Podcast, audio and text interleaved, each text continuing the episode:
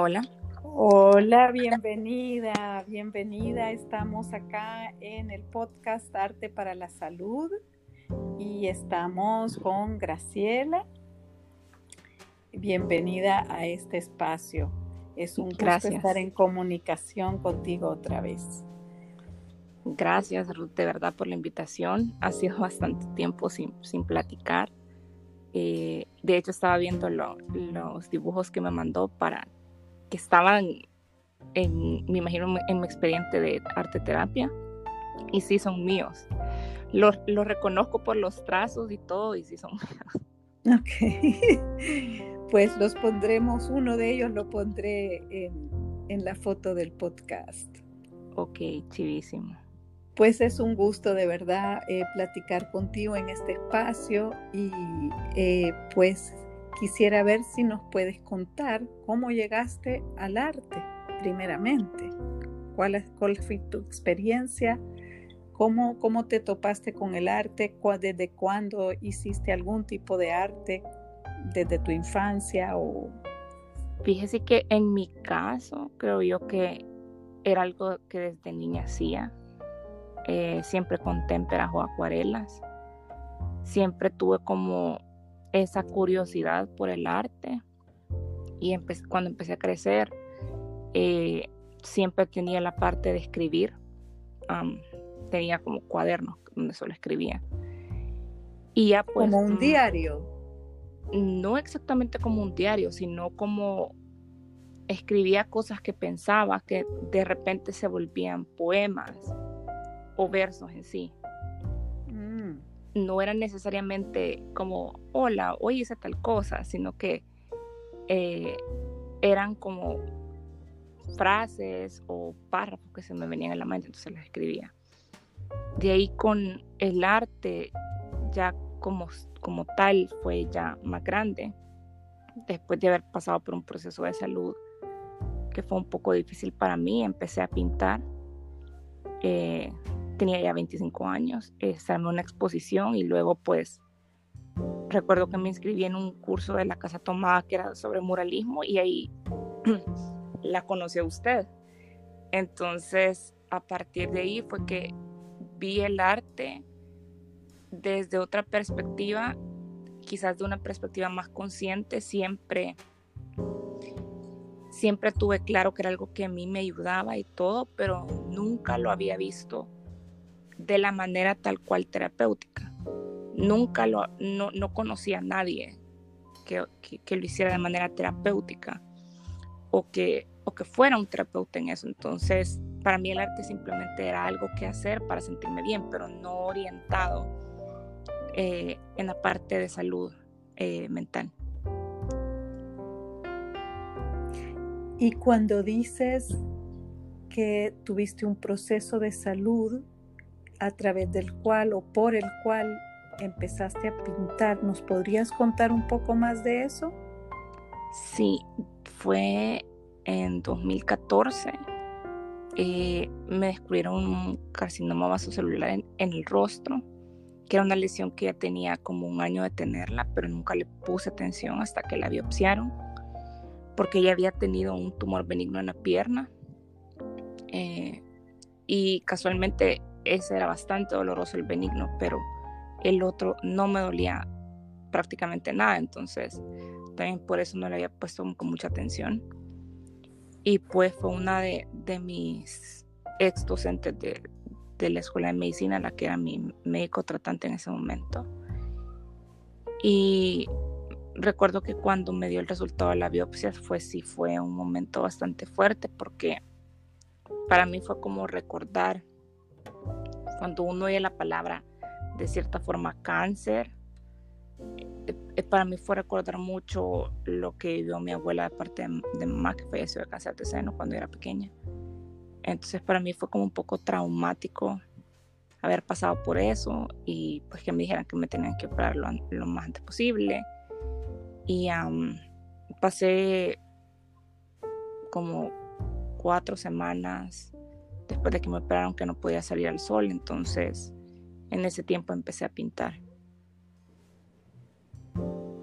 Qué maravilloso, ¿verdad? Qué terrible y qué maravilloso. O sea, terrible no poder salir, terrible tener que operarse, pero qué maravilla que se te vino, eh, que por esa situación es que se te vino lo de pintar.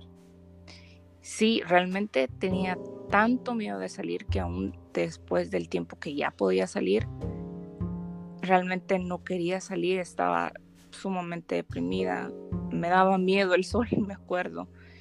Eh, y creo que la, única forma de sacar como toda la frustración que tenía y todo fue a través de pintar y, y siempre de alguna manera escribir, ¿no?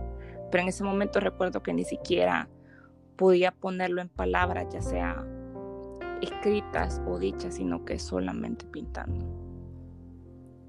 Y me acuerdo que incluso me habías contado que y querías, que tenías una iniciativa, que querías eh, hacer una, no sé si era ONG, que se llamaba Art and Skin, era para promover eh, lo de pintar para gente con cáncer o cómo e, me recuérdame exactamente que lo tengo así no muy claro, no lo recuerdo exactamente cómo era tu iniciativa.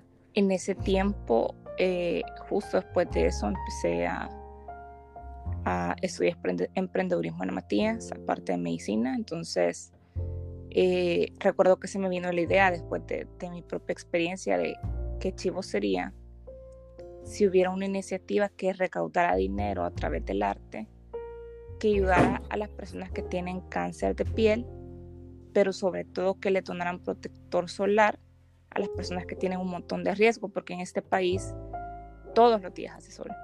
La gente no ocupa protector solar, la mayoría, en su gran mayoría, y las personas que más lo necesitan no tienen común acceso, por ejemplo, los vendedores ambulantes, eh, personas que trabajan, jornaleros que trabajan de sol a sol. Entonces, recuerdo que lo hice como un, proyecto piloto, eh, sobre todo para, para como mi último trabajo de, del diplomado y pues fue una, iniciativa que, que, logramos de cierta forma eh, mucha concientización pero que por muchas razones eh, yo en eso pues regresé a estudiar y todo ya no se continuó, pero, pero siempre es algo que tengo en la mente, en algún, en algún momento volver a ejecutar, porque realmente creo muchísimo en el arte, tal vez aquí en el país eh, no es tanto como el repunte o, la exposición que, que llegan a tener muchos pintores o, ya sean artistas visuales, pero sí me encontré en el proceso con gente que sí quería colaborar con el proyecto, que ya eran artistas posicionados aquí y afuera, entonces quizás sea algo que más adelante hagamos. Sí, es importante, ¿verdad? Esas cosas, esas iniciativas. Eh, y dime, ¿qué crees tú que te llevó a venir a centrarte eh, a arte terapia. O sea, yo sé que me conociste en el proyecto de la Casa Tomada, donde había el taller de muralismo que te atrajo y entonces lo tomaste y nos pusimos a platicar y eso te llevó a conocerme y saber de mí y saber de mi iniciativa y que, pero el querer venir a eso, ¿qué crees tú que te llevó a querer venir? Creo que en ese momento ya había eh, pues ya había pasado por años de terapia, más sin embargo con el terapeuta que estoy actualmente, en ese tiempo quizás llevamos alrededor de un año y no es que estuviera estancada en terapia, sino que habíamos hablado de una, de una segunda forma de terapia alternativa aparte de la terapia con, con psiquiatría, ¿verdad? Eh, en psiquiatría existen muchas terapias alternas que no necesariamente son dadas por un médico psiquiatra, sino por ejemplo, eh, hay diferentes tipos de circuitos de terapia como la terapia dialéctica, que son bastante alternativas a una terapia convencional. Eh, y recuerdo que al haber estado platicando con usted, me dijo qué percepción, porque yo le pregunté dónde había estudiado, cómo era la su forma de, de trabajar con, el paciente. Eh, recuerdo que me dijo algo muy cierto y era en, ese momento yo era muy ambivalente con mi posición, era como que sí quiero avanzar en el proceso terapéutico, pero al mismo, al mismo tiempo tenía muchísimo miedo de soltar las cosas. Y recuerdo que me lo comparó con un absceso, entonces para que lo puedan entender, o sea, era como drenar un absceso en vez de solo estar curando la superficie. Y creo que esa es la parte, obviamente, aún con mi terapeuta más difícil, sobre todo por la parte hablada, porque a mí casi nunca me gustó hablar. Cuando me siento mal, prefiero expresarlo de otras maneras. Eh, y yo dije, bueno, es cierto, si nunca lo saco todo y lo suelto y lo dejo ir, es algo que voy a ir cargando todo el tiempo. Y en ese momento estaba tan cansada de seguir cargando con cosas, ya sea traumas de la infancia o, o, cosas que me habían pasado, que, yo dije, bueno, a estas alturas ya no tengo nada, realmente no tengo nada que perder, simplemente intentar. Y cuando empezamos la terapia, me acuerdo que fue un tiempo bien difícil emocionalmente porque ir a la terapia es como ir a un espejo, ¿no? Donde uno ve todo lo que ha hecho, lo que ha pasado, pero al mismo tiempo se ve uno mismo. Y recuerdo incluso cuando salía con usted de la terapia, siempre entraba al baño o algo. O, o eran semanas que iba donde usted, la siguiente semana donde mi terapeuta, y, y siempre recuerdo que lloraba. O sea, era tan difícil estar sacando todo, todo, todo, todo, todo. Pero realmente fueron semanas que para mí valieron mucho la pena porque eh, no solo es algo que, mi médico aprobó, que, una semana tuviera un tipo de terapia y otra semana con él, porque está comprobado que, la terapia de arte funciona en pacientes, sino porque sabía que también para mí, para mi perfil como persona, la parte del arte era algo funcional porque era un mecanismo que yo tenía para desahogarme también. Tal vez no funciona para todas las personas porque eso sí es algo que, no todas las personas tal vez tienen esa inquietud o crean por necesidad, sino que, de hecho, conozco gente que es bastante alejada de eso. Entonces creo que para ellos la terapia no sería igual, pero en mi caso se acoplaba a lo que yo necesitaba. ¿Y qué es lo que recuerdas, lo que más recuerdas del proceso? Porque han pasado por lo menos seis años, me parece. Fue el 2015 que viniste y estamos en el 2021. Sí, sí, sí. sí, es hace bastantito. ¿Qué, qué, qué es lo que más recuerdas del proceso? ¿Es eso de que cuán intenso era y que te, te salías necesitando llorar? ¿Es lo que más recuerdas del proceso o hay otras cosas que, que recuerdas particularmente del proceso de arte terapia? Con... Creo que lo que más recuerdo era estar sentada y el hecho de poder escoger qué quería hacer ese día o cómo quería expresar lo que, lo que había hablado, ¿no? Porque una parte era, era hablar y luego qué era lo que iba a hacer, si iba a pintarlo, si iba a dibujarlo, si iba a agarrar algo de escultura, etcétera, etcétera, etcétera. Y recuerdo que y, sobre todo ahora que veo en retrospectiva, porque a veces me, pasa que veo fotos de algo que he pintado, en este caso cosas que, que lo hice quizás con un lápiz de colores, como bien... Eh, tal vez yo en el momento no lo veo como, como que me diga mucho, pero ya en retrospectiva quizás cuando lo veo me hace entender cómo me sentí en ese momento. De hecho, uno de los cuadros que tuve para como para el trabajo final, para cerrar la terapia de arte con usted, es uno que mantuve mucho tiempo y todavía está en ese cuarto, en el cuarto donde dormía, donde mi tía, que era una frase que decía Be Here Now. Y era por un libro que en ese tiempo leí que se llama El Poder de la Hora. Entonces, eh, para mí, todo lo que en ese momento hacía a pesar de, cómo me sentía conflictuada tal vez por dentro, no se refleja tanto en lo que yo hacía. Sí, tal vez en, algunas piezas sí, pero, pero más que todo también se ve, por ejemplo, el uso de colores, eh, el uso de formas básicas. Entonces, ahora que lo veo en retrospectiva, es como alguien queriendo tomar el arte como una herramienta para salir adelante, porque sí lo es.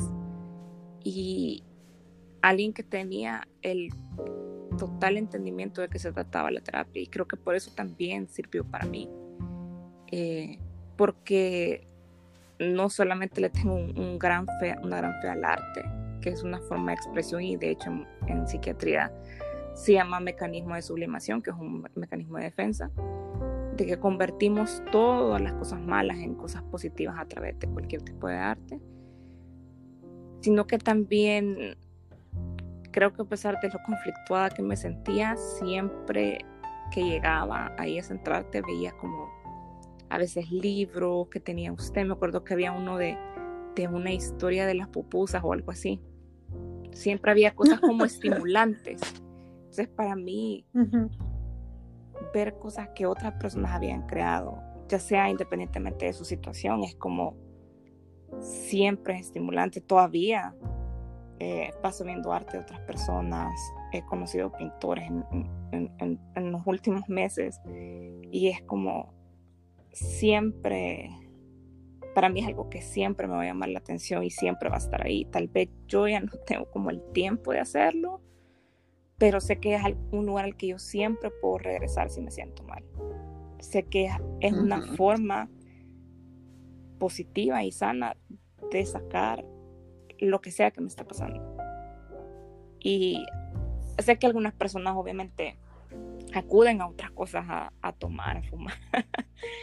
y no lo, no lo critico, o sea, creo que de vez en cuando tomarse una copa de vino o algo no tiene nada de malo, pero el problema es cuando yo ya quiero solucionar mis problemas a través de esas cosas. En cambio, a través de... Es que eso es un escape, esa es la diferencia, ¿no? Acá estás hablando de un reflejo, de un mirarse, y allí estás hablando, lo de ir a tomar es lo de escaparse, es, es, opuesto, ¿verdad? Eh, ajá, es, es, un camino muy opuesto. ¿Y hay obras que particularmente te marcaron que, que produjiste, que, que, hiciste en arte terapia? me acuerdo casi de todas, sobre todo eh, que con una de las chicas del taller ella me ayudó con la parte de ilustración me acuerdo de las máscaras perfectamente. Me acuerdo del corazón que era eh, en una forma de barro y que estaba totalmente lleno de agujeros. Y que creo que esa fue como la, como la que más le gustó a la gente y no, por alguna razón. Porque para mí era una pieza bien cruda, literalmente. Y no era una pieza feliz, ni siquiera positiva, ¿verdad?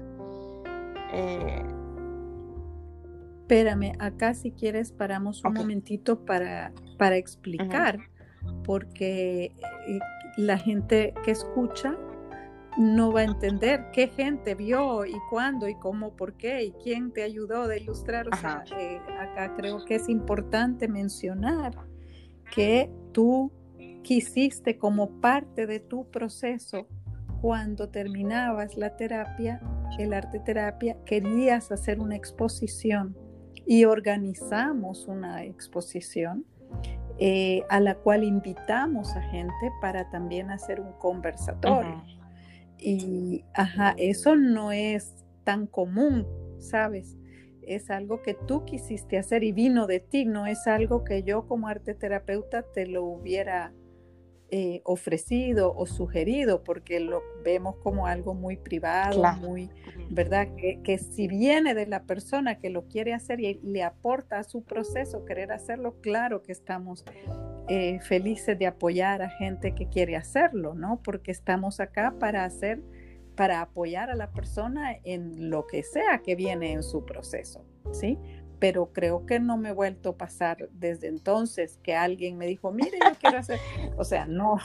Quiero mostrarle mi vida. No, no me ha vuelto a pasar que alguien que termina arte terapia me pide que quiera exponer y que hagamos algo, ¿no? Entonces fue una experiencia muy especial también en centrarte, también para mí y también para ti y pues trabajaba conmigo Lil, que quien era también museógrafa, trabajó mucho con el Museo de Arte Popular, entonces sabía cómo exponer, cómo hacerlo de la verdad, lo de medir entre un cuadro y otro, todo eso que yo de verdad no soy buena en eso. Eh, entonces te referías a ella, ¿no? Em, que, que, pues sí fue muy, muy interesante para la gente, o sea, para mí era una oportunidad también para que gente eh, se exponga a lo que es el proceso de arte terapia, porque todavía tan no conocido ¿no? en el país. Entonces sí era una oportunidad tanto para ti como para, eh, no sé, cómo lo ves ahora en realidad, ¿qué fue para ti exponer y ver a gente viendo tu obra y comentándotela? ¿Cómo fue para ti eso? Como ya lo había hecho antes, siempre es como curioso cuando la gente hace comentarios y, nunca se sabe qué es lo que le va a llamar la atención a la gente. Tal vez yo creo que, que por ejemplo, mi mejor cuadro o lo que mejor se ve plasmado es X pieza, pero a veces la gente, eh, y sobre todo en esa exposición, creo que respondió muy positivamente a las, a las obras más crudas y quizás a las más tristes de cierta manera, ¿no?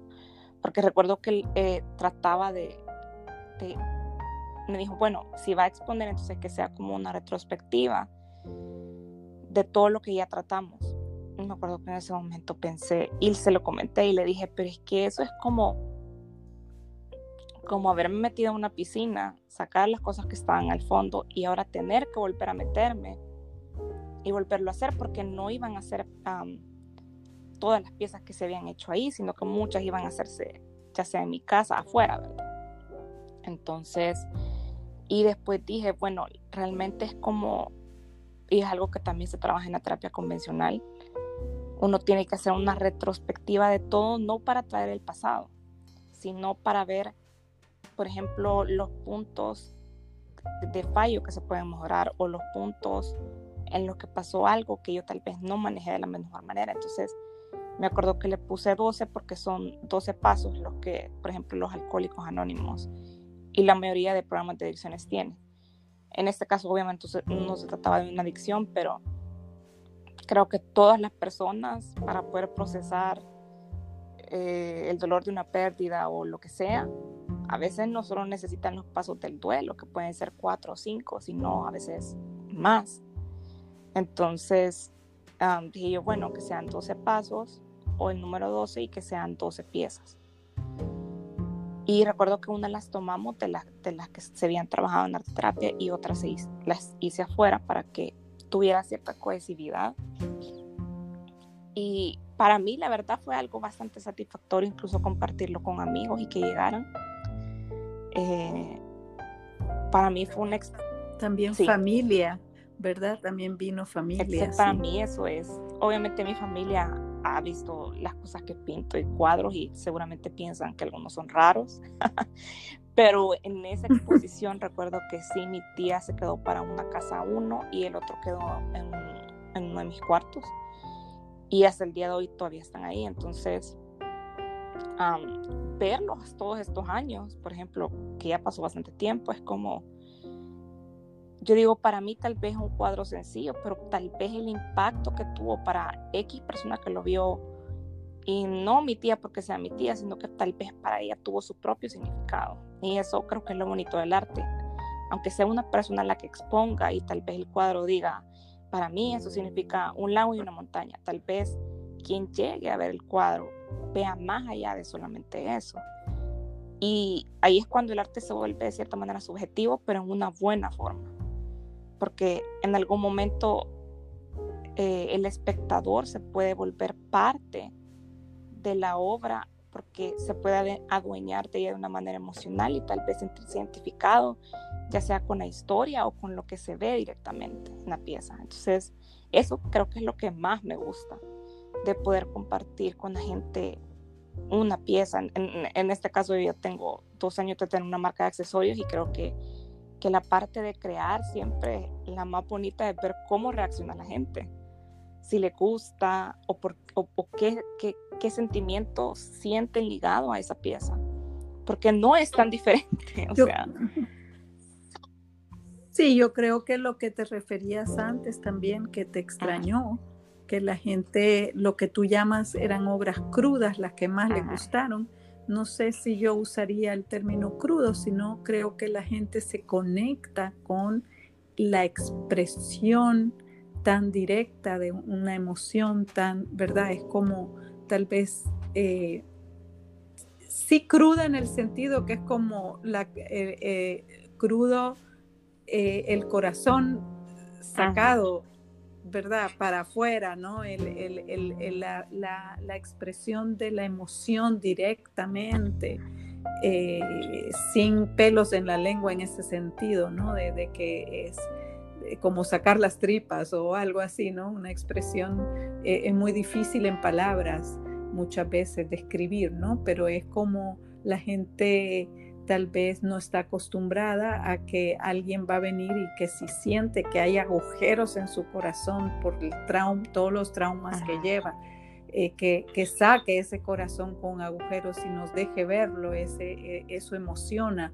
a la persona, que, que seas tan, ¿verdad?, magnánima de compartir esa realidad emocional con otros, ¿no? Es eh, porque la gente generalmente se protege, se cierra, se encierra y tú estabas queriendo sacar al aire, sacar el, ¿verdad? El polvo de, de adentro para afuera, ¿no? Eh, tal vez eso es lo que a la gente le impresionó, que te atreves no solo a hacerlo, sino también a compartirlo, a mostrarlo, a mostrarte, ¿verdad?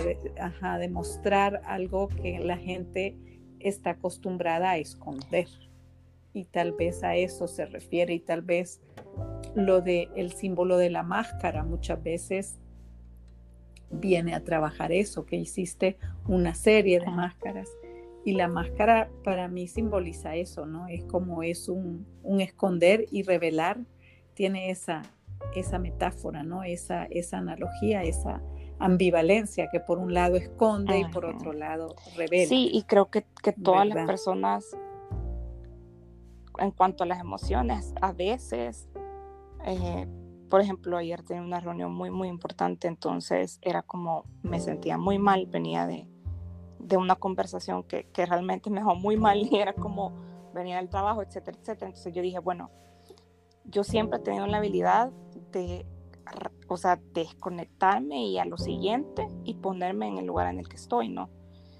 Pero ayer se me hizo tan difícil y después dije, no, bueno, eh, si de repente por alguna razón me pongo a llorar en el Zoom, me pongo sentimental porque era un tema un poco delicado el que íbamos a tratar, yo digo, ya no puedo, y es algo que durante muchos años he hecho, ya no puedo esconder cómo me siento, porque siempre cuando era más joven, siempre ponía mi mejor cara y siempre evadía las, emociones que sentía porque querían, quería que la gente solo viera un solo lado de mí.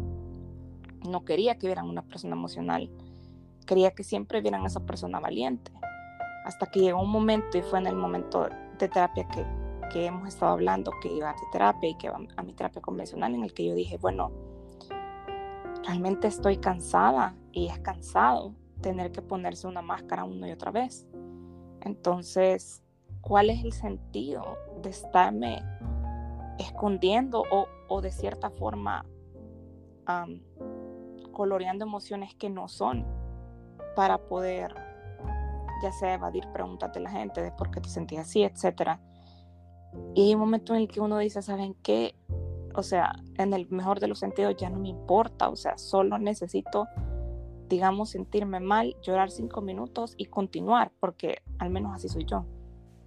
Yo sé que cada quien procesa las cosas de manera diferente, pero es como, déjenme llorar, me siento mal en ese momento, o generalmente yo me encierro, lloro y voy a mi trabajo y hago todo lo que tengo que hacer. Algo que obviamente en algún momento de mi vida ya, ya no fue posible porque ya todo lo tenía flor de piel, porque había acumulado demasiadas cosas. Pero realmente con el arte es como me dio e, esa pauta y quizás como esa validación de poder mostrar las cosas a los demás sin que los demás sientan ningún tipo de, de lástima o, o de cierta manera condescendencia, sino que de hecho le guste y se puedan sentir identificados con eso. Entonces ahí cambia 300, bueno, 180 para mí, o sea, porque ya la gente... Incluso admiración, ¿no? Entonces ya lo, negativo y feo que estoy sacando ya no es esa cosa triste que yo estaba sacando, sino que se convierte en otra cosa.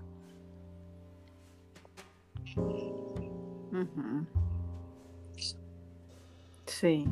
¿Y cómo crees tú entonces que te ha contribuido a tu proceso de sanación o, y a tu crecimiento personal el haber venido a arte terapia? Quizás en la, en, la parte más sostenida en el tiempo que todavía estoy creando, ya sea escribiendo en mi blog, ya sea escribiendo para otras marcas, eh, creando fotos, creando accesorios y quedarme de manera permanente con ese mecanismo de crear, o sea, de que no fue solamente, ah, un tiempo que fui a terapia de arte y solo en ese momento lo hice.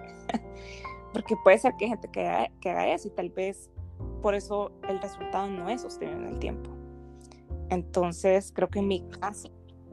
Es como ya una parte, es parte integral de la vida, hacer arte, crear, para mantener una salud mental. Sí, pero desgraciadamente mucha gente no ha explorado ese lado o le tienen quizás temor a ese lado porque no saben qué se van a encontrar. Si bien todas las personas tienen la habilidad de crear, porque eso es así, no todos están identificados con ese lado, porque pues hay gente que ya de por sí desde que eran niños cantan, tocan instrumentos, pintan, y ya sea porque sus papás le facilitaron esa libertad de expresión o su familia, porque tuvieron las herramientas, pero también hay gente que está muy cerrada en, ese aspecto, ¿no? Eh, porque sí he, visto pacientes y todo que incluso me toca ver en el día a día que, que incluso la idea de ir a donde un terapeuta un psiquiatra es como que les asusta, ¿no? Porque...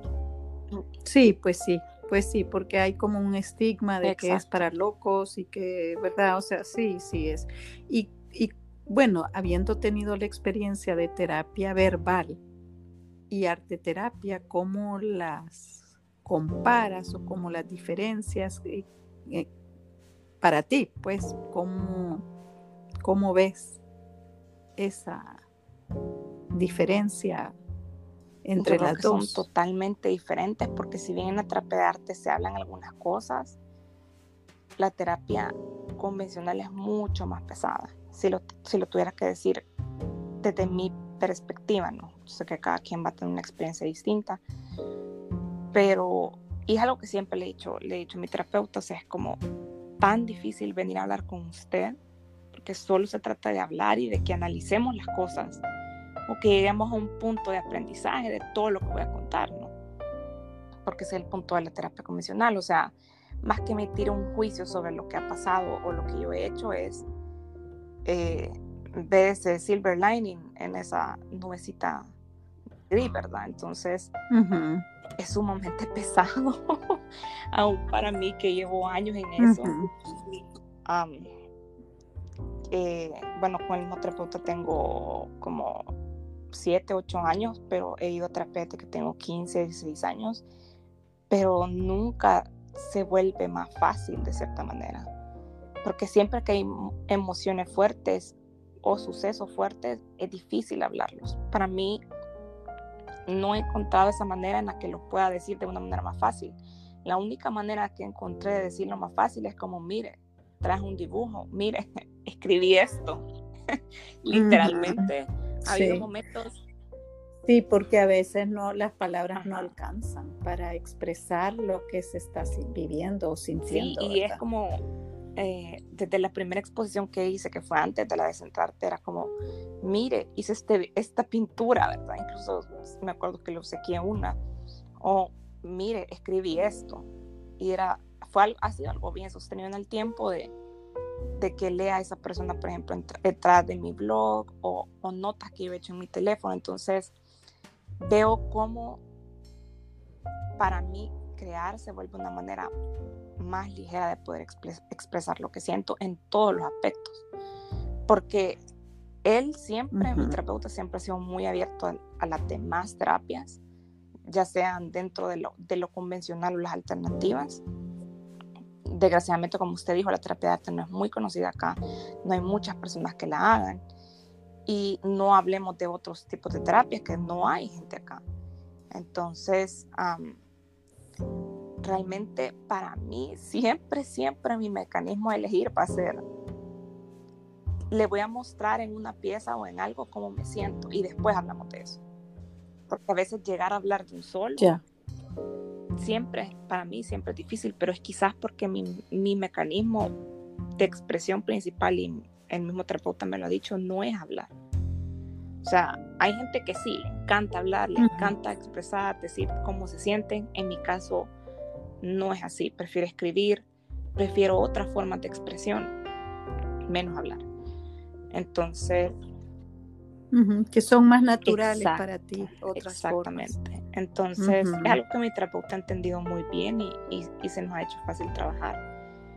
Pero siempre para mí Qué bueno, ¿verdad? Que es abierto a eso, porque algunos psiquiatras no, no son muy abiertos.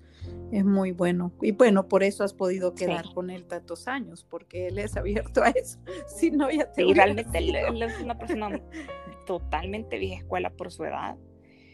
Eh, y es un tipo de psicoanálisis más dinámico, pero no es un psicoanálisis cerrado en ningún momento. Y Tal vez es más un psicoanálisis eh, más contemporáneo, ¿verdad? Pero sí. ¿Y recomendarías a gente venir a centrarte y arte terapia? Lo he hecho muchas veces. Sí, sí. Sobre todo con las personas que tienen cierta habilidad para el arte o no les molesta expresar a través del arte, pero también en las personas que, por ejemplo, les asusta la terapia convencional. Y es como, yo ir donde un psiquiatra, o sea, es como tiene ese estigma, ¿no? Pero siempre les he dicho, mira, ¿por qué no vas? O les he comentado, por ejemplo, de que existe usted y que, y que es terapeuta de arte, lo cual es bien raro encontrar un profesional así ahora en el país, o por lo menos no hay muchas personas conocidas. Hay gente que me ha preguntado, pero ¿cómo es? Y les digo, pues, es como que fueras a, a hablar, digamos, casi como un psicólogo, solo que en vez de hablar, hablar, hablar, te vas a orientar más a qué es lo que vas a hacer y cómo vas a expresar lo que querías hablar o lo que quieres hablar. Y ya una vez teniendo la pieza, ya la puedes hasta analizar, etcétera, etcétera. Y porque realmente, realmente en el momento que yo hice la terapia de arte, quizás si sigue siendo poco conocida hoy en 2021, creo que en 2015 lo era más y creo que le... Sí, ahora ya es, ya es más conocida y tengo el Instagram de Centrarte SB, tengo el Facebook de Centrarte también. Eh, también abrió la librería esa que piensa que arte ah no no no, no no ajá. entonces la palabra el término el término arte terapia ya es más conocido también no por ese lado eh, pero pues eh, sí ya es un poco más conocida ahora que, antes, pero sigue eh, todavía siendo un trabajo arduo lo de estar la, bueno, tal vez por eso también estoy haciendo este podcast, ¿no? Para que gente se vaya enterando de la existencia de esto y cómo esto puede ayudar. Y que en realidad pues no tiene que hablar si no quiere y que puede primeramente pintar, y eh, que todo el mundo es capaz de expresarse a través de líneas, manchas, colores, formas, ¿verdad? Y primeramente expresar lo que estás sintiendo y después ir platicando, viendo lo que se hizo, ya verlo como un, ¿verdad? Un, un, espejo o a una distancia. Hay gente que habla más, hay gente que habla menos, hay gente que dibuja en silencio total, se puede oír que caiga una aguja. ¿verdad? Y hay gente que pinta y mientras pinta, platica y platica y platica, es algo muy diferente, es muy diferente con cada persona. Con cada persona pasa otra cosa, es diferente, no es algo, no es una receta de cocina, ¿verdad? Y eh, hay gente que se conecta más con el acuarela y, que de repente descubre todo un talento que tenía que ni sabía que existía. Y hay gente que se conecta con el barro y hay gente que odia el barro y hay gente, uh, o sea, es, es un mundo muy vasto, es un mundo muy rico que tiene muchas posibilidades. Eh, tanto para expresarse como para pasar procesos internos. Eh, espero poder en un próximo podcast entrevistar a otra chica que como tú vino a terapia, que también hizo pues monstruos de cartón, hizo, o sea, vivió un montón de cosas a través del hacer, el arte, que le ayudaron muchísimo, ¿no? Eh, entonces, sí no hay, es muy difícil explicar en palabras. Es, ¿verdad? Tal vez hay gente que quiere probar primero viniendo a un taller, un taller grupal que no es venir a terapia clínica, ¿no? De proceso profundo, sino eso, eh, un taller de reflexión, de introspección o sobre un tema. Tal vez hay gente que se acerca más a ese mundo a través de un taller así vivencial eh, de una vez y que ahí empieza a entender y después decide venir ya a un proceso individual, ¿no? Ahí cada quien, sí, es muy difícil. Entiendo que te cuesta explicarle a la gente y que la gente después quiera venir porque no entienden, es como que mm, mejor lo malo conocido o, a veces bueno como conocer. bueno hay, mucho miedo un poco más abierta en el sentido de prefiero ir a terapia de arte que decir que voy al psiquiatra. O sea, hay mucha gente así. Pero a veces también ambas terapias se pueden complementar, eh, porque cada una aborda las cosas de manera totalmente diferente, ¿no? Entonces, con la gente de cómo he hablado del proceso y todo, siempre de mi proceso de, de cómo he ido manejando y superando las cosas, siempre les cuarto la parte de arte terapia y la parte de pintar, porque, y es algo que, que aunque ya no esté pintando, siempre sigo creando, pero en manera distinta, que el canal es diferente y todo, pues sí, pero al final el mecanismo sigue siendo exactamente el mismo. Y que ya para mí crear se ha vuelto ya una necesidad, o sea, eh, la satisfacción de crear, el poder procesar todo lo que estoy viviendo a través de una pieza, ya sea un accesorio hecho a mano, ya sea algo que escribí. Entonces, yo sí le invitaría a la gente a que se den esa oportunidad de descubrir no tanto su, su inner Picasso, o sea, porque eso no, no, lo podemos saber si alguien, un, artista, no se ha dado cuenta. Sí, a veces pasa, a veces no. Descubran la satisfacción de lo que es poder crear y poder transformar algo tan negativo a veces que hemos vivido en algo positivo, ya sea positivo para nosotros o así como me pasó que tal vez a su abuelita, a su mamá le va a gustar esa pieza, tal vez por el hecho que le hicieron ustedes, pero también por el hecho de que tal vez es una pieza con la que alguien más se puede identificar, con la que tal vez alguien más se va a sentir valiente. Sí, sí, o tal vez no lo quieren enseñar a nadie, es algo completamente privado, pero es esa satisfacción de pude sacar, pude crear. Y algo tan difícil y algo traumático ahora tiene una forma que es afuera de mí y ahora la puedo ver a distancia, ¿verdad? Eso también es una, es una parte bien importante, pero qué bueno que, que pues hemos podido tener esta plática y que sí lo recomiendas eh, porque ayuda y, porque da satisfacción el poder sacar las cosas y poder verlas. Y pues yo te deseo que sigas siempre creando y creo que pues ya es parte de tus venas, ¿verdad? Así que no creo que así eh, lo pararas, eh, lo vas a parar en algún momento de tu vida, pero sí ha sido un gran, gran gusto eh, poder platicar y escucharte, ¿verdad? Porque no estaba segura qué me ibas a decir, como, ¿verdad? y sí ha sido muy, muy interesante también para mí escucharte y un gusto. Así que pues que tengas una buena vida de ahora en adelante y que eh, pues y saludos a tu psiquiatra y eh, dile pues que me alegra que sí tiene esa apertura. Sí. Porque sí es Muchas gracias Ruth por de verdad querer hablar otra vez conmigo. Eh, aunque pues, a pesar que ya pasó mucho tiempo, créame que como le comentaba, para mí sigue siendo una experiencia muy grata el haber podido hacer la exposición. Ojalá que la gente que oiga este episodio tengan esa curiosidad y tengan sobre todo la valentía de querer salir adelante, porque a veces no salimos adelante por cosas que estamos cargando y que quieran tener una mejor calidad de vida también. A veces no hay que conformarse con que, ah, me pasó esto y esto es así, la vida es así creo que como en el arte y como en la vida, nosotros somos los guionistas, los diseñadores y los arquitectos. Y solamente a veces falta darnos cuenta del poder creativo que tenemos nosotros sobre nuestra propia vida. Así es. Muy bien. Me parece lindo cerrar así. bueno, muchas gracias. Un gusto. Chao. Esto es Ruth Gutfreund en Arte para las